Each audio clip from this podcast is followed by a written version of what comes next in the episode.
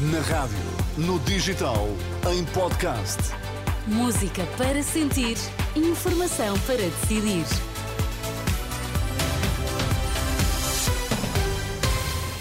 Atualizamos agora toda a informação. Vamos saber quais os títulos em destaque nesta edição da meia-noite. Visões diametralmente opostas sobre imigração e trocas de acusações a marcar o debate entre o Chega e o Bloco de Esquerda. PCP e Livre rebatem apelos do PS ao voto útil e defendem direito dos polícias à greve.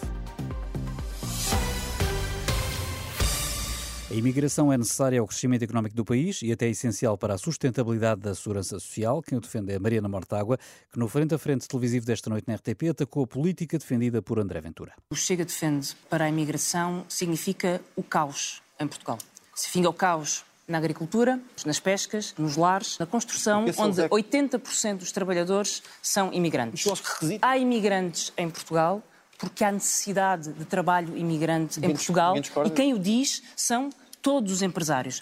Do lado do Chega, André Ventura acredita que a extinção do CEF foi um erro e culpou Marina Mortágua por isso. O que nós não podemos continuar a ter é imigrantes a entrar sem qualquer controle, com toda a permissividade e com uma grande responsabilidade do Bloco de Esquerda. O maior erro que cometemos nos últimos anos foi extinguir o CEF, e isso tem a cara da Mariana Mortágua e a marca do Bloco de Esquerda, como levaram ao regime disparatado dos vistos, dos vistos da CPLP, que inclusivamente levaram a União Europeia a abrir-nos um processo.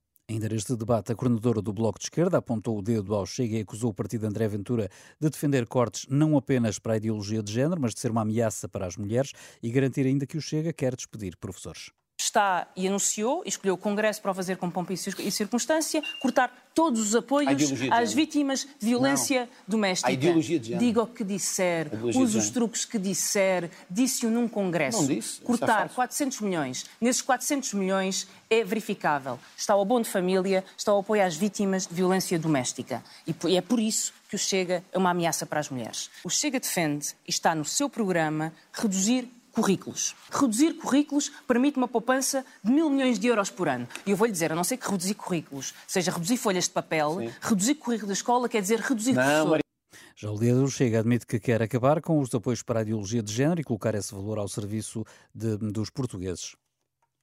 Eu acho que a igualdade de género é, é a luta justíssima entre homens e mulheres num país que nem sempre lhes tem, lhes tem dado o devido valor é o combate à violência doméstica sem tréguas, como nós temos feito no Parlamento, aliás, com os votos contra, muitas vezes, do Bloco de Esquerda. Agora, sim... Mas dos não, valores críticos, eu não vou alguns são para isso também, como sabe. Exato, só que o Governo optou por misturá-los com a ideologia de género propositadamente. Não é pegar no dinheiro dos impostos das pessoas, dar para causas que são justas e eles transformarem isso numa promoção da ideologia de género, de coisas aberrantes e de distorção da nossa cultura. André Ventura no frente a frente com Mariana Martago para as eleições legislativas de dia 10 de março. No outro debate desta terça-feira, PCP e Livre aproveitaram o frente a frente televisivo na CNN Portugal para rebater apelos do PS ao voto útil. Ambos os partidos tentaram salientar a sua importância eh, numa eventual maioria à esquerda para forçar os socialistas a negociar. Falsas e lamentáveis. É assim que Fernando Medina classifica as acusações da antiga presidente executiva da TAP.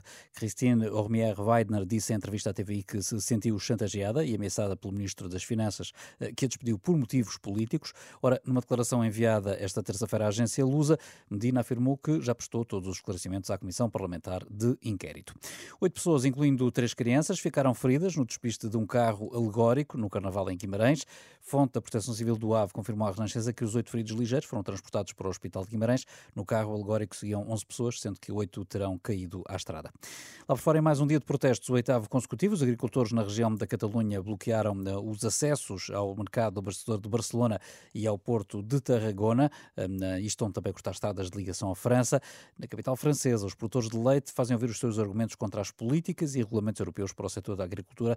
Deram 10 dias ao Executivo para dar uma resposta às suas eh, reivindicações. Já em Itália, os agricultores admitem cancelar os protestos depois do governo ter prometido reduzir em 50% o imposto sobre rendimentos agrícolas.